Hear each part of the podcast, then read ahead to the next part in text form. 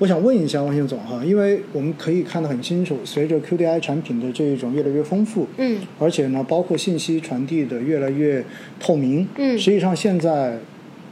中国的投资者对于全球各类资产、各个市场的这种嗯信息的获取，应该说是非常非常平常和自然的，嗯所以呢，这也给大家造成了很多叫做幸福的烦恼，就是选择很多，嗯但是到底应该怎么去选？嗯到底应该怎么去配，对吧？嗯那您觉得应该如何去筛选海外的这种优质的这种投资的资产呢？其实我觉得，呃，去选这个资产之前，其实最主要是要了解这一类资产它背后。呃，整个的经济运行的一个逻辑，就是你要知道它啊、呃为什么涨，为什么跌，然后你什么时候能去配置它。其实这个经济周期和经济的，就整个经济运行的一个逻辑，你其实是要清楚的。如果你不是能够很好的去理解哈，那其实那这一类资产可能，我觉得就是大家呃要谨慎一点啊，这个是第一个。那所以其实我们要去配，首先还是要先了解它，还得嗯先懂啊、先懂，还得先懂。就是虽然说我们经常会讲，就是这个可能我们的 ETF 也好，指数嗯产品也好，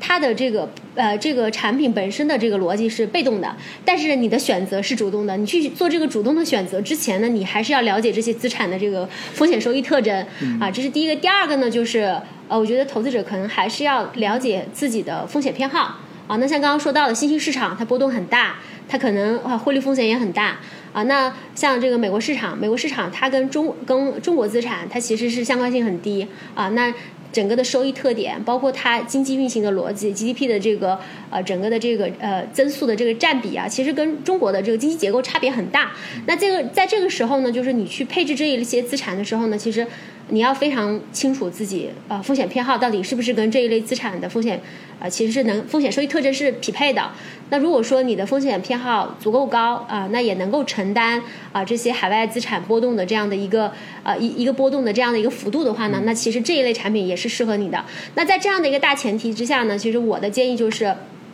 呃，还是根据你的风险收益特征去匹配，到底呃 A 股、和美股，还有包括其他的像呃债券商品，到底要配多少，其实也是要分的。但是呢，我是建议啊，就是在这个底仓当中，呃我们可以是以核心加卫星的策略去做这个配置。比如说核心是 A 股资产的话呢，那我们可以配一部分美股，那具体的比例呢，其实可以根据你的需求去配。那比如说我自己的比例哈，像我自己的比例，可能我美股的比例我可以配置到呃三十或者是四十这样的一个一个一个比例啊。那确实这个是根据自己的一个一个风险收益的这个偏好去做这样的一个配置啊。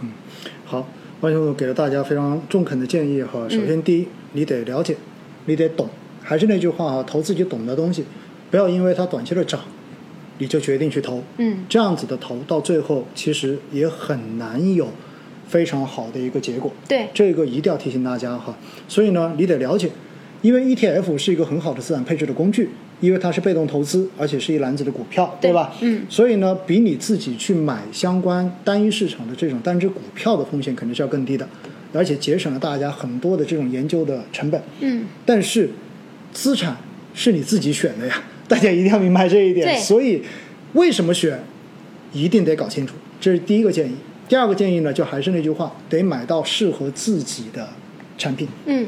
对吧？你自己能不能承受？刚才特别提到，像新兴市场呢，它的波动、它的风险就是很大的。对不能因为它短期哦，今年看到它创新高了，所以你觉得它明年应该还会再创新高，这种事情不一定的。对因为它的不确定性会更大一些，而成熟市场相对而言，它就会更稳定一些。对这就是背后的逻辑。为什么？因为它的产业结构已经非常清晰了。对但是在新兴市场有可能天翻地覆，对吧？一个政策出来，有可能就发生了巨大的变化，所以大家一定要选择跟自己的风险承受能力相匹配的资产去进行投资。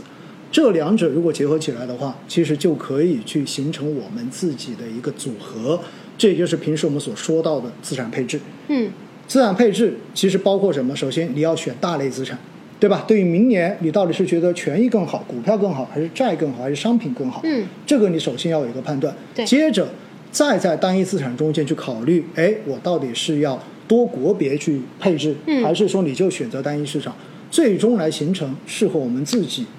认知水平，以及适合我们自己风险承受能力，能够达成我们理财目标的这样的一个组合。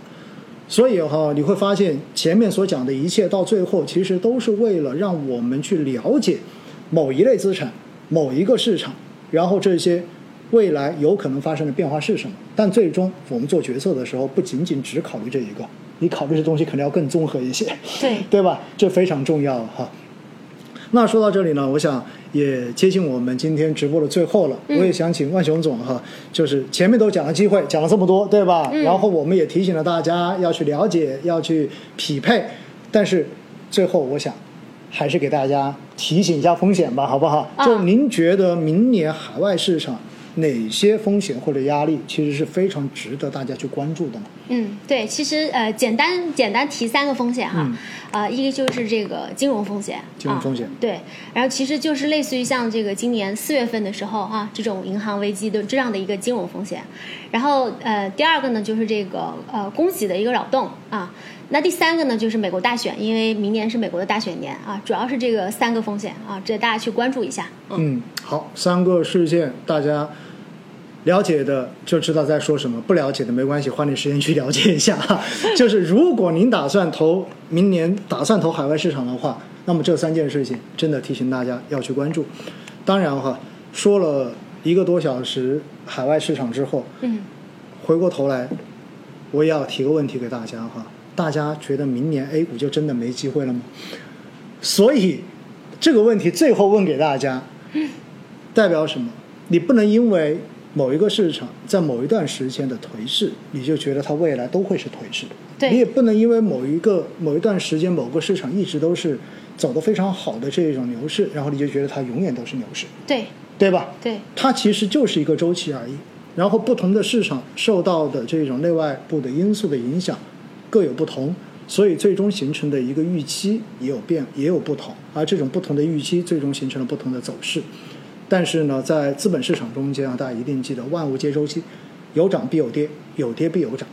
重要的是你自己怎么去看待这个问题。还是提醒大家哈、投资一定要建立在理性的基础之上，嗯千万不要过于感性的去进行投资。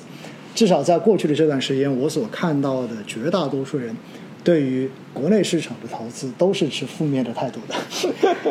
哎，其实反倒是这个时候，我觉得，呃，其实可以去考虑做一些这个配置了。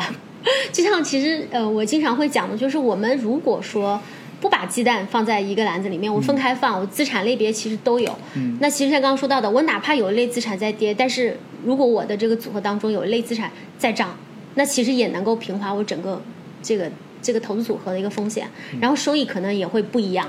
对，但是呢，现实中间总会或者说绝大多数人哈，总是期待着自己能够单一的压中了那个宝，